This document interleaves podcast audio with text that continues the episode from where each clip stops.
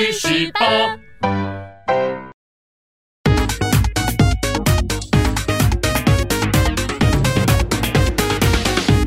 人生自古谁无死，曾闻何须看报纸？大家好，欢迎收看《去史吧》。嘿嘿嘿，大家一看到我今天这个装扮就晓得了。我们今天要讲的呢是西方的故事。那至于这把扇子呢，我们就继续沿用一下好了。我们呢今天要来讲关于战斗民族。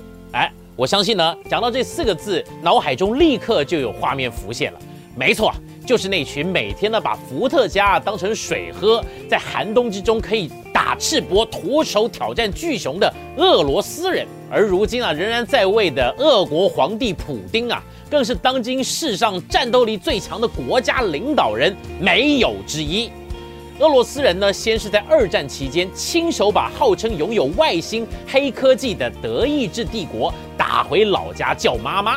接着呢，这些俄国人又在冷战期间跟那个资源无限、工业力爆表、自封国际警察、实为世界霸主的美利坚合众国战了一个你来我往、堪堪平手。周围比较弱小的国家，如果俄国想打你，除了投降输一半的想法，我想可能没有别的选项。如此高强的战斗力，有谁不服啊？有哦，还真的有一个国家不服他，叫做芬兰。说起芬兰呢，大家想到什么？IKEA 吗？拜托，IKEA 是瑞典的。芬兰呢是个北欧国家，它的人口不多，天气很冷，冰天雪地，还有很多的树，很有钱，社会福利好，更是全世界最幸福的国家之一。没有错。这就是芬兰的状况，但是你可能不知道，在第二次世界大战期间，芬兰这个小国家差点让我们的战斗民族给翻船了呢。为什么在二战的时候，俄国会跑去侵略芬兰呢？因为离得近嘛，而且俄国人又压霸了。哎呦，不是啦，最简单的来讲，两个原因：苏联跟芬兰的国境距离列宁格勒仅有三十二公里，而芬兰呢又跟德国眉来眼去的。列宁格勒是什么？很重要吗？列宁格勒呢是沙皇俄国时期的旧首都，苏联波罗的海舰队的驻地，拥有众多兵工厂的工业重镇。而三十二公里有多近呢？台北开车到桃园都要六十公里了，你说有多近？纳粹德国跟共产苏联其实是势不两立的。你这样子一根眼中钉肉中刺，叫战斗民族怎么能够忍下去啊？所以呢，在一九三九年十一月，俄国找到了一个借口，开打，史称冬季战争。来，我们先来把战力评估一下啊。二战时期的芬兰全国的人口呢，大概有三百多万，常备的军人呢有三万，把后勤补给拉里拉杂通通加进去呢，呃，大概可以变成十八万大军，很多是吗？俄罗斯在二战之前还没有动员的时候，全国兵力已经超过了四百万。到了一九四五年暴兵的尖峰时期呢，则高达一千两百万。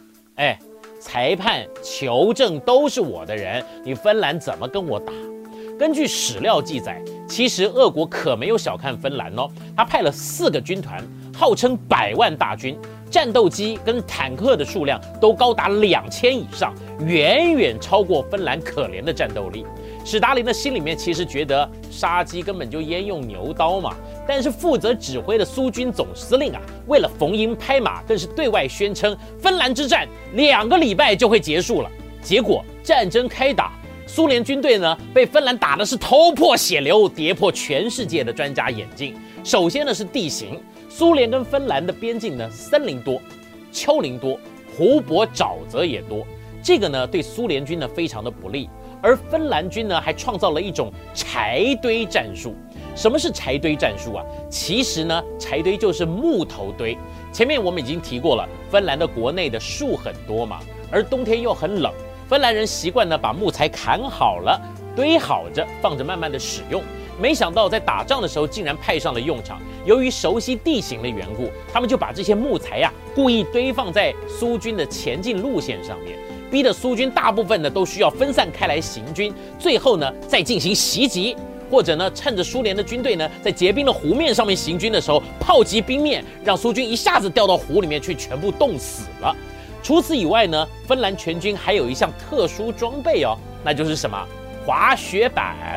哎，你跟我说这个东西打仗也有用吗？我告诉你，超好用。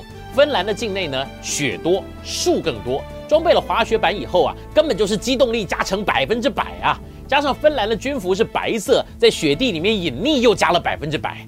芬兰的军人平时没打仗的时候，原本的职业都是猎人，在雪地里面开枪打动物是家常便饭。苏联人也是一种动物啊，照打。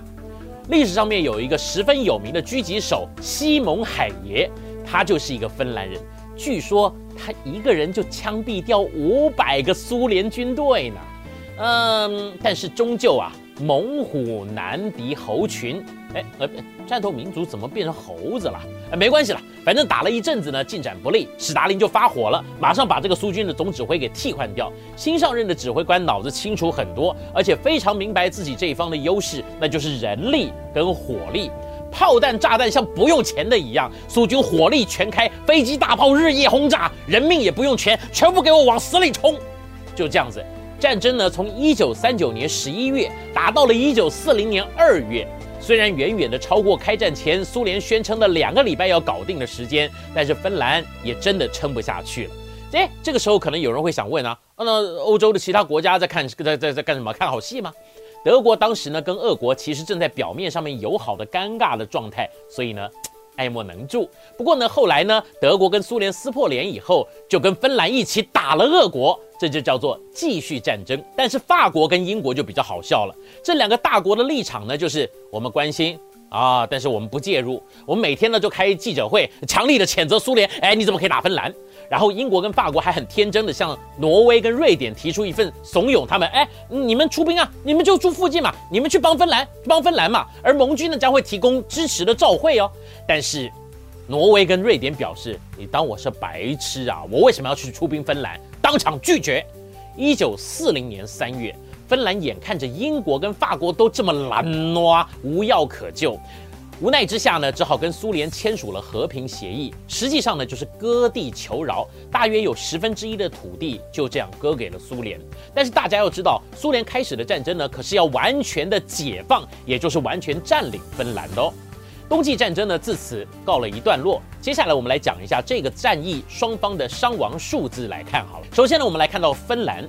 通说的数据呢是阵亡两万多人，受伤四万多人，总共加起来呢是七万人。另外呢，损失了野战炮七十二门，反战车炮七十九门，迫击炮二十九门。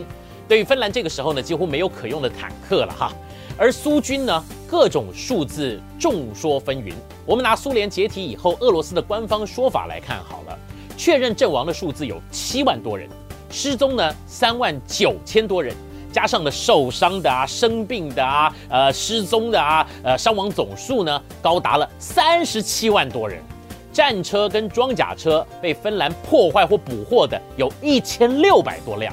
另外提醒一下，芬兰在当时无论是兵力还是飞机还是火炮，几乎都只有苏联军队的十分之一，甚至更少。他们能够用如此弱小的兵力把战斗民族打成这样的。哇，我看世界上可能也只有芬兰像这一般的超战斗民族啦。以上呢就是我们今天的内容。要是大家有什么不同的看法，欢迎在底下留言讨论。喜欢我们频道的，请你记得多多的关注跟订阅，也别忘了开启小铃铛，确保第一时间收到我们的发片通知哦。去屎吧，我们下次再见。今天去屎吧的内容，大家觉得怎么样呢？如果觉得有趣，请留言回应。去屎吧！是你工余闲暇最佳良伴，点下方链接订阅分享给你的同事朋友，也别忘了开启小铃铛，第一时间接收发片通知。大家一起去选吧！